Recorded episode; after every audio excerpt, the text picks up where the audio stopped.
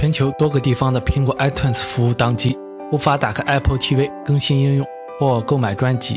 网络上的用户抱怨不断，猜测可能是被大量 iPhone 7的首发用户给拖垮了。之后，苹果在官方状态页证实了 iTunes 服务宕机的消息。iPhone 7的威力还是不容小觑。啊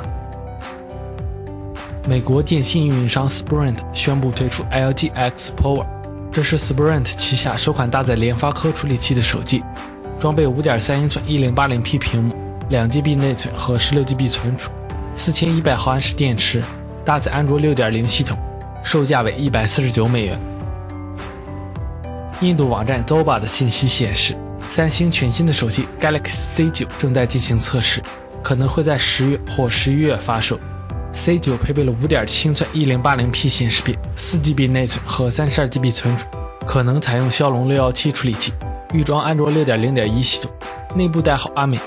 2017款三星 Galaxy A7 同样现身网站名单中，采用5.7英寸屏幕，价格约合人民币1400元。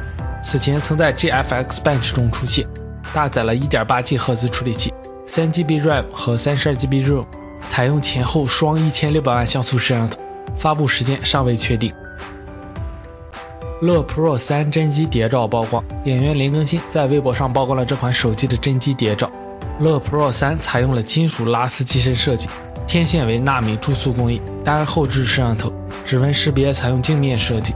乐 Pro 三在外观工艺和颜值方面比上代进步明显。